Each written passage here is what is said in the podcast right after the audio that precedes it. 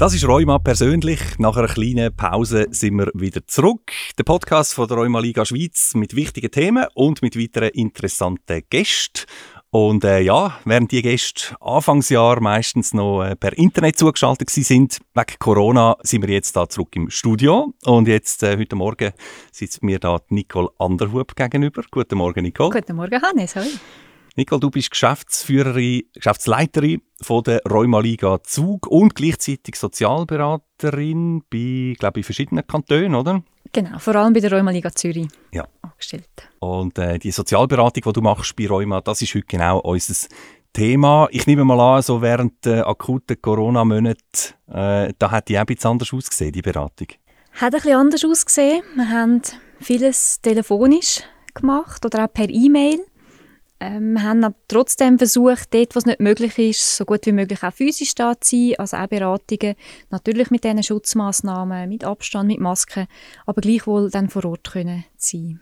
Also Telefon, E-Mail und so, da, da, da fehlt ein bisschen etwas, oder? Sehr, sehr. Also das ganze Zwischenmenschliche geht weg und da merken wir auch, was vielleicht die Leute in der persönlichen Beratung dann erzählt haben, ist vielleicht beim Telefon erst beim zweiten, dritten Anruf passiert wie halt einfach ja, die Beziehungsaufbau hat nicht so können stattfinden wie wenn es persönlich gewesen wäre. Also zum Glück kommt die Normalität überall so schrittweise genau. mindestens äh, zurück. Jetzt haben wir dafür wieder die Anreise, aber äh, freut mich, dass du den Weg da gefunden hast. Schön bist du da. Das ist Rheuma persönlich, heute mit der Nicole Anderhub.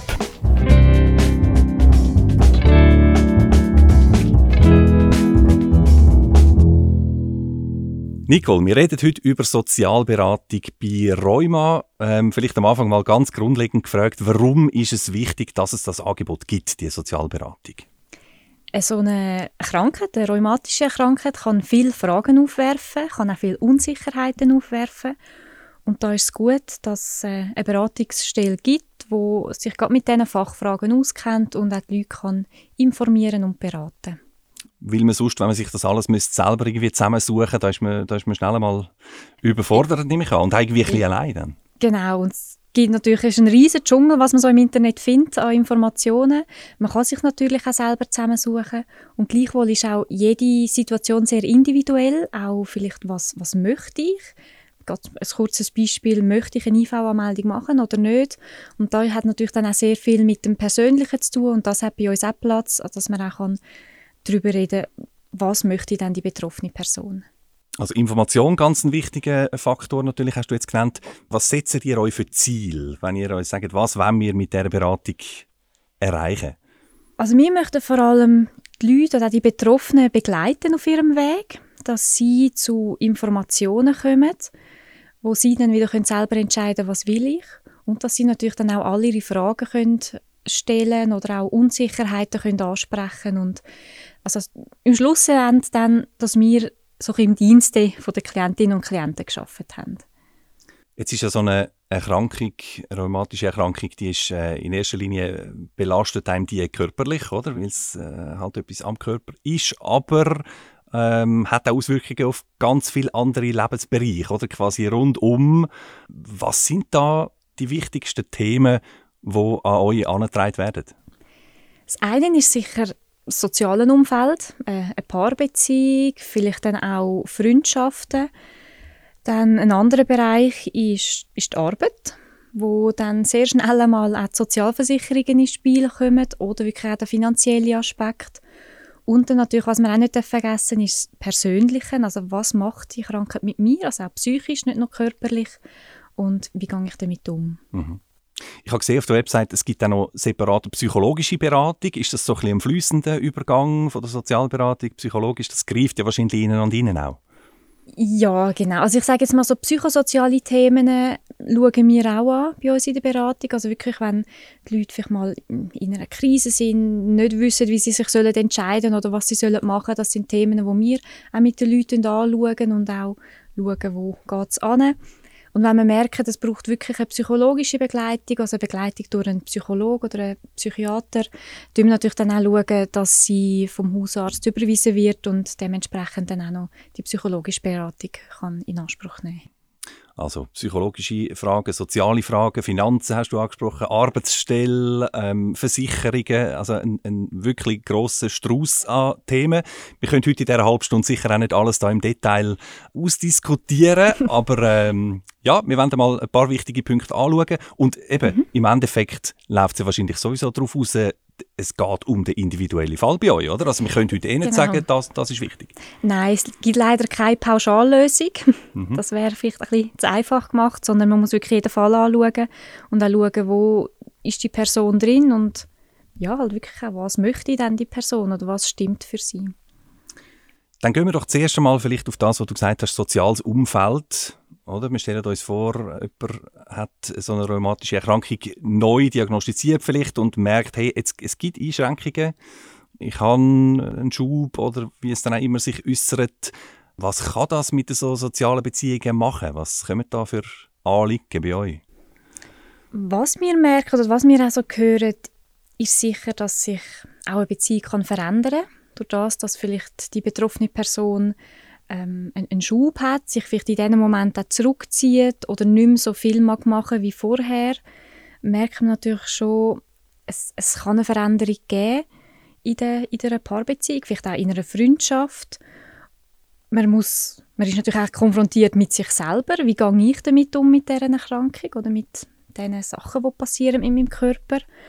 Und ich denke, da ist es sicher hilfreich, wenn man einfach eine Geduld braucht oder ausgestrahlt wird, einerseits für sich selber, Geduld mit sich selber haben und auch Geduld für, für, für den Partner zu haben, für eine Partnerin zu haben, eine Kollegin, um, um auch diese Situation können zu akzeptieren, dass sie jetzt anders ist und das braucht einfach auch Zeit.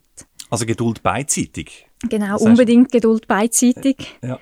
ja, natürlich auch vom Partner, weil ja, vielleicht geht jetzt etwas nicht mehr so wie früher und dass man auch wieder gemeinsam einen Weg findet, ja, wie geht es denn jetzt denn und wie ist es machbar? Mhm.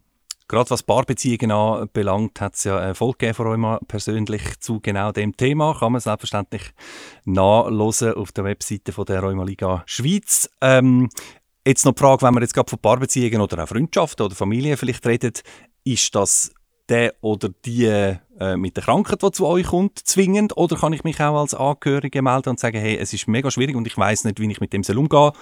Nein, man kann unbedingt auch als Angehörige kommen, man kann auch als Chef kommen, als Kollegin, als Arbeitskollegin. Ähm, da sind wir wirklich offen für die Leute, die Fragen haben, die etwas gerne möchten wissen.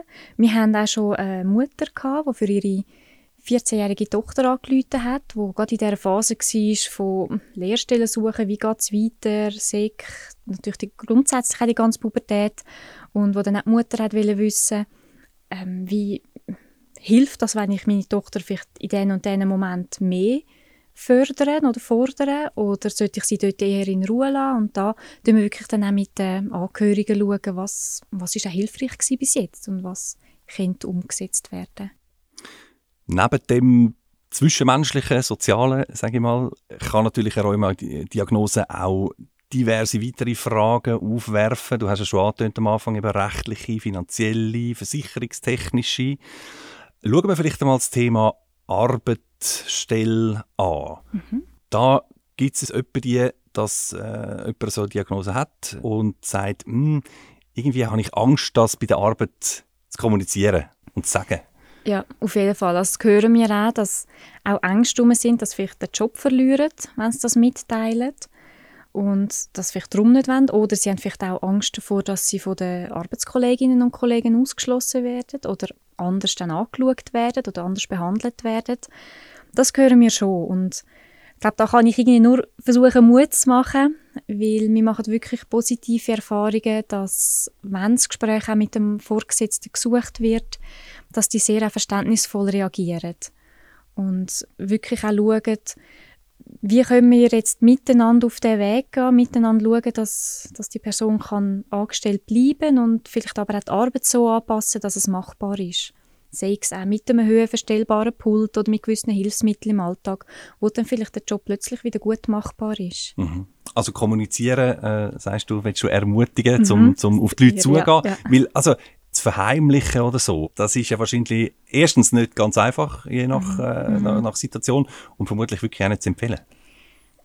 weniger. Ich denke, spätestens, wenn es dann Absenzen gibt, wenn die Person krankheitshalber ausfällt, wird der Chef oder die Chefin das dann auch merken und wird ja dann auf die Person zugehen und nachfragen, was, was los ist, warum so viele Absenzen bestehen. Und ich denke, spätestens dann fällt es ja auch auf. Und darum ist es schon auch empfehlenswert, dass das Gespräch zu suchen, vielleicht auch proaktiv zu initiieren und wirklich auch darüber reden, wie es einem geht, welche Arbeiten sind gut machbar, wo hat man vielleicht Mühe und dass man dann gemeinsam einen Weg findet. Wenn ich mir jetzt vorstelle, ich gehe auf meine Chefin zu und äh, sage, äh, erkläre die Situation, ähm, was kommt dann ins Rollen? Also du hast vorher gesagt, einerseits äh, kann, kann, die Chefin dann mal überlegen, ja, eben, was können wir für Anpassungen machen und so. Ja. Aber gibt es da auch schon irgendwelche rechtlich, äh, versicherungstechnischen Sachen, die dann, die dann ablaufen? ich sage jetzt mal, solange die Person normal arbeitet und normal ihrem Pensum gemäß arbeitet, kommt nichts ins Rollen. Wenn jetzt aber auch krankheitsbedingte Ausfälle bestehen, also auch Absenzen bestehen, dann gibt es natürlich im Rahmen von der Lohnfortzahlung oder Krankentaggeldversicherung äh, kommen dann auch die Leistungen oder respektive wird dann auch der Lohn weiterhin gezahlt. Und Thema IV-Anmeldung, ist das etwas, was auch relativ früh schon kann kommen? Es kann, oder respektive wäre auch gut, wenn man sich das überlegt, gerade wenn man mehrmals Kurzabsenzen hat oder auch sicherlich einen Monat lang mal am Stück krank geschrieben war, dass man dann vielleicht mal so eine Früherfassung macht und einfach auch die IV da ins Boot reinholt, weil die IV ist sage jetzt mal Fachperson für das und hat auch Möglichkeiten, um die Leute zusätzlich zu unterstützen, auch einen Arbeitgeber zu unterstützen und da macht es durchaus Sinn, auch die frühzeitig ins Boot zu holen. Sehr gut. Zur IV kommen wir später noch mal kurz zurück. Ähm, ich will aber noch etwas ansprechen, was du vorher gesagt hast. Angst vor Kündigung. Wie ist da die Rechtslage? Kann der Arbeitgeber jemandem kündigen wegen einer Krankheit? Es kann, ja. Es gibt natürlich eine Sperrfrist, wo muss eingehalten werden. Sagt das jetzt ab dem ersten Dienstjahr 30 Tage, dann geht es weiter mit 90 oder bis zu 180 Tagen, wo Sperrfristen ähm, gelten und die Person auch trotz Krankheit oder trotz dieser Abwesenheit nicht kann gekündigt werden ähm, Aber irgendwann ist das dann auch vorbei und dann gilt wirklich die Sperrfristen plus Kündigungsfrist wo dann gleichwohl auch eine Person, die krank geschrieben ist, kann gekündigt werden. Mhm. da kommt es dann aber darauf an, eben, findet man äh, vielleicht eine angepasste Tätigkeit und so, wo man, wo man kann sagen, hey, der Arbeitnehmer, die Arbeitnehmerin, die ist wertvoll für das Unternehmen, die wollen wir behalten, oder? Genau, das gibt es natürlich auch. Und das haben wir auch die Erfahrung gemacht, dass die, Arbeitnehmer, also die Arbeitgebenden sehr offen sind, auch sehr gewillt sind, etwas zu machen. Gerade wenn man zum Beispiel kann Veränderungen am, am Arbeitsplatz vornehmen kann mhm. und so dann auch die Person kann behalten kann.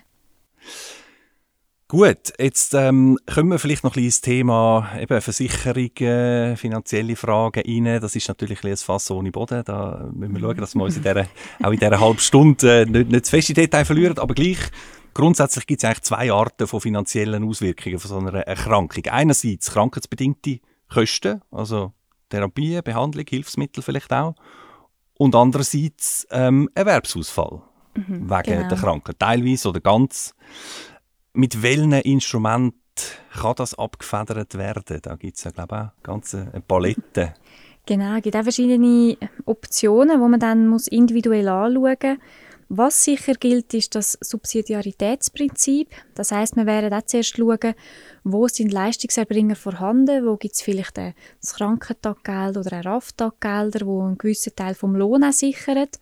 Daneben werden wir sicher auch mit der Person anschauen, ist ähm, Sozialamt eine Möglichkeit, wo gewisse Defizite kann decken, also auch gewisse finanzielle Unterstützung tut leisten. Und falls das wirklich alles abdeckt ist und auch Kosten um sind, gerade auch jetzt im Gesundheitsbereich, Gesundheitskosten, wo aber nicht durch so Leistungserbringer gedeckt werden, haben wir dann auch Möglichkeiten mit privaten Stiftungen zu schauen, gibt es da finanzielle Unterstützung, können wir den Personen helfen, dass sie die Kosten nicht alleine tragen müssen. Das ist auch wichtig, dass man zu euch kommt, weil ich meine, als Einzelperson kennt man ja wahrscheinlich dann auch so eine Stiftung oder was es dann ist, nicht unbedingt her. Also ihr wisst, wo man das im Notfall könnte äh, beantragen. Genau. Es gibt natürlich Stiftungen, wo die Leute oder auch Privatpersonen könnten anschreiben ich sage jetzt einmal, es lohnt sich sicher zu uns zu kommen, weil dann kann man nicht nur bei den Stiftungen schauen, wir kennen natürlich auch ganz viele Organisationen, die tolle Angebote haben, wo, wo man dann auch vermitteln kann und die Leute ähm, denen auch das mitgeben, was sie brauchen. Jetzt haben wir vorher von der IV kurz geredet. Ähm, mhm. Vielleicht noch mal einen kurzen Abriss von dir. Was macht IV und wann macht eben eine Anmeldung, die wir vorher gesagt haben, äh, kann auch früh erfolgen. Wann macht die Sinn? Die IV ist vor allem da, um ähm, die Leute auch unterstützen, beruflich eingegliedert zu bleiben. Also sie haben auch so ein bisschen das Credo berufliche Massnahmen vor der Rente. Das heißt, sie möchten auch die Leute dabei unterstützen, dass sie können in dem Rahmen, wo sie arbeitsfähig sind, können tätig bleiben, bevor es dann überhaupt zu einer Rentenprüfung kommt. Eingliederung von Rente oder Arbeitstätigkeit von Rente ist da der Grundsatz, genau. Und für das gibt es ja dann verschiedene Maßnahmen, die so ein IV kann äh, ja, veranlassen haben, oder, oder zahlen. Was ist das? Ja, sie haben eine relativ grosse Palette, wo sie können sprechen es gibt, ich nenne jetzt mal ein paar Beispiele. Einerseits gerade im Rahmen der beruflichen Massnahmen ähm, Unterstützung beim Bewerbungsprozess, bei jüngeren Leuten gibt es auch die Möglichkeit von einer Umschulung oder sie haben eine Möglichkeit, um einen Kurs zu finanzieren, zum Beispiel einen PC-Kurs, damit die Person dort mehr Fähigkeiten erlangt und wieder Möglichkeiten hat auf dem Arbeitsmarkt. Ähm, dann gibt es natürlich auch im ganzen Rahmen von Arbeitgeberzuschüssen oder auch Taggelder gibt es dann Möglichkeiten, wo die IV könnte sprechen. Mhm. Und ja, wenn es wirklich so in der erste Teil von beruflichen Massnahmen abgeklärt ist oder vielleicht auch schon etwas aufgeleistet worden ist und man merkt, da ist wirklich einfach eine Einschränkung auch vorhanden, wo man weder im angestammten Beruf kann ähm, noch tätig sein, noch auch in einem angepassten Rahmen und man hat dann wirklich eine Einschränkung, dann kann es sein, dass dann die IV auch eine Rente spricht und dann man in dem Sinn vielleicht auch wirklich neben der beruflichen Tätigkeit auch Rente bekommt aber sicher wertvolle Sachen, die man da kann abklären und schauen, genau. kann man eben etwas noch anpassen. Genau. Weil man will ja, man will ja äh, tätig bleiben, oder? Genau. Und das ist natürlich auch für die IV wichtig, dass die Leute mitarbeiten. Also die IV wird keine pfannenfertige Lösung können präsentieren wie natürlich auch jede Situation wieder sehr individuell ist. Und da wird man natürlich dann auch die Motivation der Leute sehen. Man will natürlich auch, dass die Leute mitarbeiten und auch gewillt sind, ähm, berufliche Massnahmen in diesem Rahmen etwas zu machen. Sehr individuell hast du jetzt wieder gesagt, das ist eben sicher jeden Fall wirklich anders und das ist eine Vielzahl von äh, Komponenten, die man da muss im Auge behalten muss. Vielleicht aber gleich die Frage an dich jetzt in diesen äh, sicher vielen Beratungsstunden, die du schon gemacht hast. Gibt es irgendwelche Sachen, die häufig vielleicht vergessen gehen? Oder einfach, wo du sagst, hey, das ist wichtig zum im Kopf behalten. Wir wollen eigentlich nicht zu fest an pauschale äh, Ratschläge und so, aber gibt es vielleicht so gewisse berühmte Stolpersteine? Ja, ich denke, ein berühmter ist sicher das Thema reduzieren, wenn ich merke, es geht nicht mehr. Also mein Pensum reduzieren. Das, wenn ich merke, 100 oder 80, die ich geschafft habe, das ist nicht machbar. Jetzt reduziere ich einfach auf 60. Also selber von sich aus? Genau, von sich aus. Ja. Ähm, da muss man natürlich aufpassen, es kann je nachdem dann auch bei der IV wieder zum Stolperstein werden, wie wenn dann die IV sieht, ah, die Person arbeitet nur 60 oder die hat schon immer 60 arbeiten, dann schaut es natürlich auch die Arbeitsfähigkeit an in diesem Rahmen. Mhm.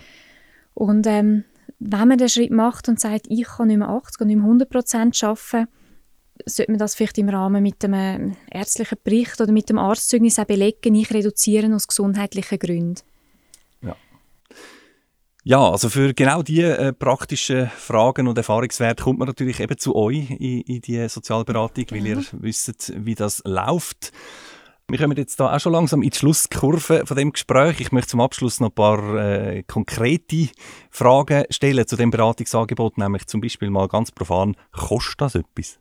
Das kostet nichts. Nein, die Beratung ist kostenlos für, für alle. Also man muss auch nicht Mitglied sein. Das heißt, die Betroffenen wie auch die Angehörigen oder Fachpersonen können sich melden, sei es per Telefon, per E-Mail oder auch für einen persönlichen Termin und die ist wirklich kostenlos. Super. Sind ihr ein, äh, ein grosses Team, um das alles auffangen? Oder wie, wie Wir sind fünf Sozialarbeitende jetzt bei der Rheuma Liga Zürich. Es gibt natürlich noch verschiedene Standorte, je nachdem, zu welchem Kanton man auch gehört.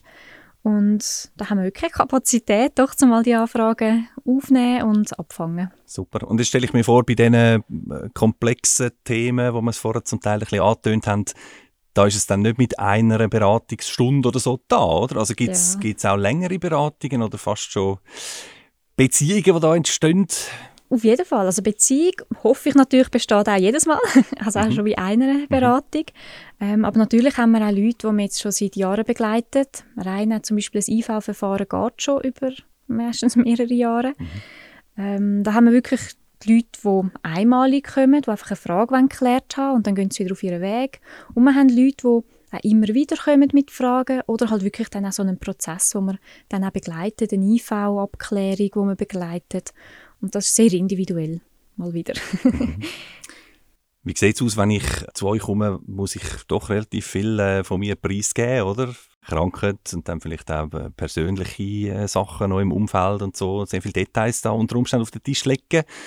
Frage Datenschutz, wie sieht das aus? Ja, also zuerst mal, unsere Beratungen sind freiwillig.